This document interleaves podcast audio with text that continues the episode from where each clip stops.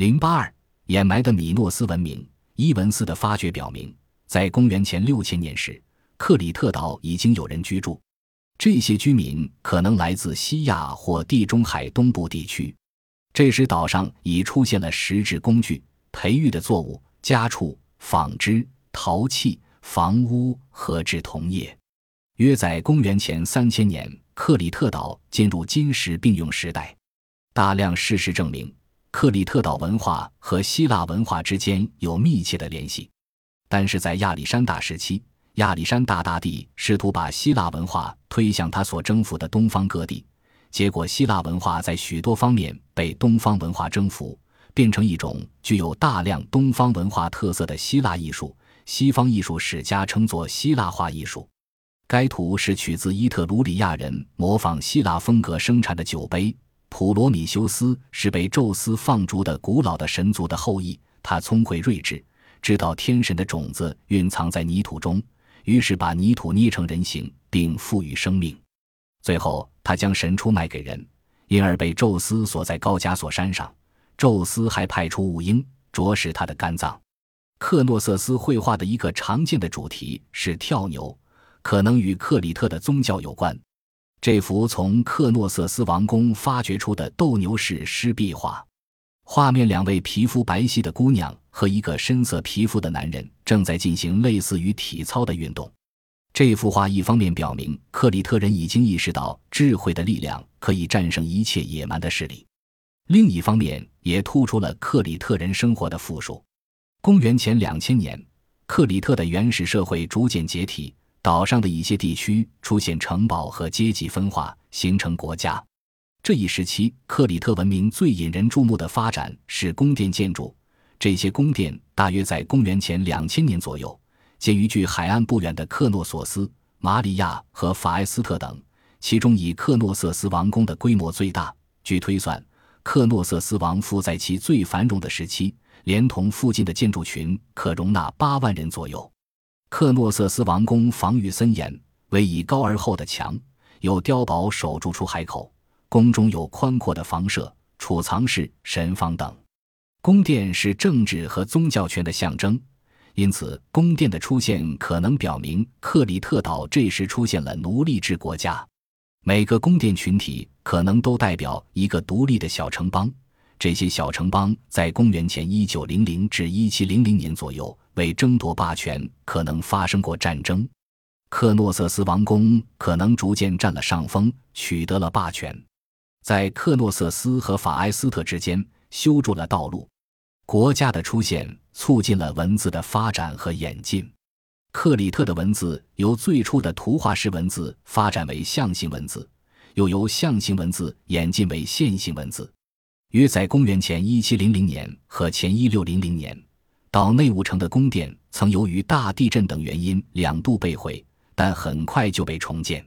重建的宫殿在设计上比以前更大，其建筑风格受埃及影响，结构严谨，充满朝气。在第二次重建的宫殿中，仍以克诺瑟斯王宫为最大，占地面积为三英亩，如果把周围的建筑物计算在内，达五英亩。公元前幺六五零前因四百五十年是克里特文明繁荣的鼎盛时期，大约在公元前两千前一六零零年期间。是米诺斯文化在利里特岛的高潮时期，从中发展出一种崭新的宗教形式。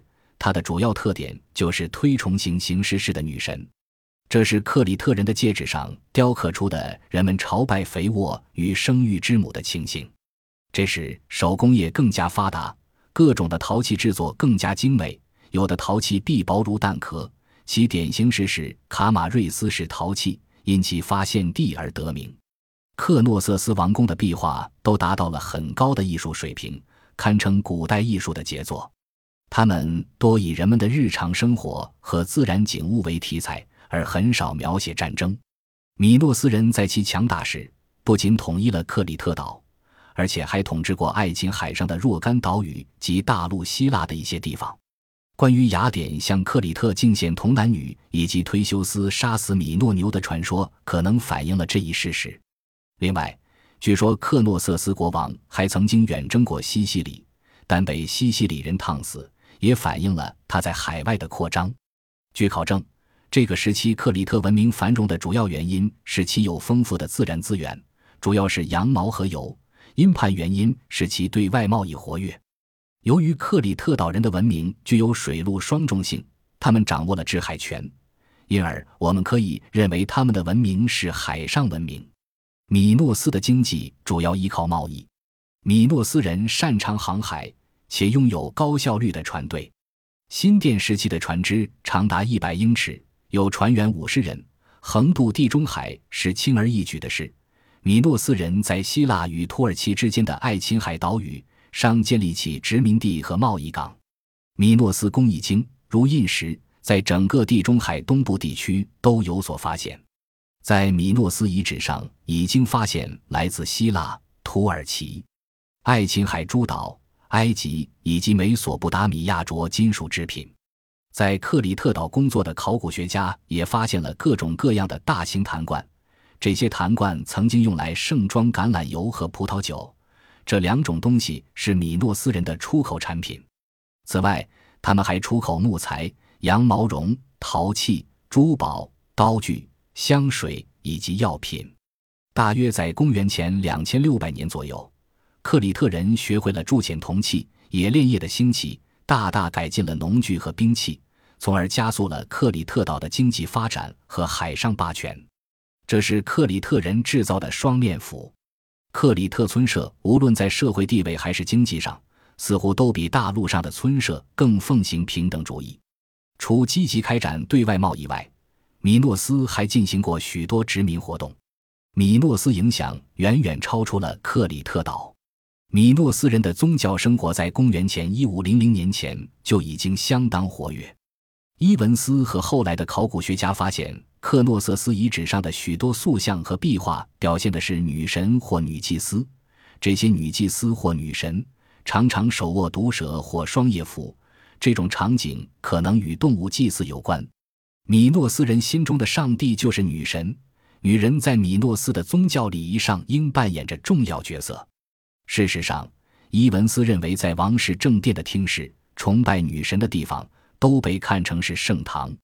米诺斯人的最令人着迷的是他们的艺术品，这些充满生气的大自然中精灵的形象，看上去更加人性化，至少比其他古文化，比如亚述和巴比伦文化中那些僵硬、呆板。描绘着狰狞面孔的作品更具现代情趣。米诺斯人的绘画题材首选动植物，尤其是海洋生物。克诺瑟斯宫王后寝宫内发现的海豚壁画中，众多的小鱼簇拥着几条恬静优美的海豚，在珊瑚和海绵间静静地游荡，喷射着水花，表现出一种宁静安详的格调。人物题材的壁画中。最完整的是一件高二百二十二米、名为“国王祭司”的着色浅浮雕。画中年轻的国王正在百合花丛中主持祭祖活动，他头戴用羽毛装饰的百合花冠，胸前挂着百合花像饰，左手握着徽标，右手上摆至胸前。人物形象富有古典美，肩膀宽阔，腰部纤细，四肢肌肉发达且富有弹性。百合花和蝴蝶也是用极富特色的手法，表现出人与自然环境的和谐统一。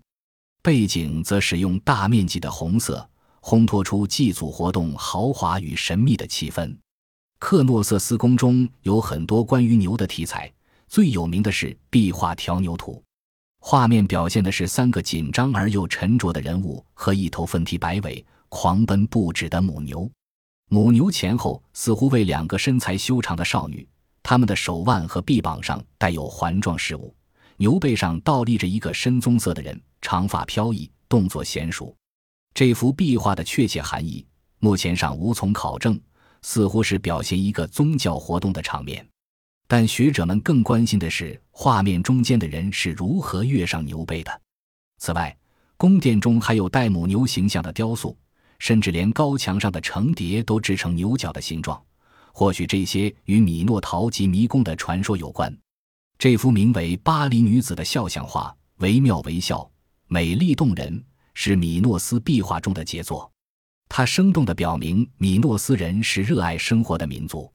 米诺斯文明似乎与牛有着千丝万缕的联系。至于克诺瑟斯父是根据诺牛的传说而设计的，还是米诺牛的传说由亮诺瑟斯父的设计而来，至今仍是个未解之谜。由于谢里曼在特洛伊城址，伊文斯在克诺索斯城的发掘，把欧洲历史从希腊的古典时代上推到传说中的荷马时代，又进而追溯到史前时代。本集播放完毕，感谢您的收听，喜欢请订阅加关注。主页有更多精彩内容。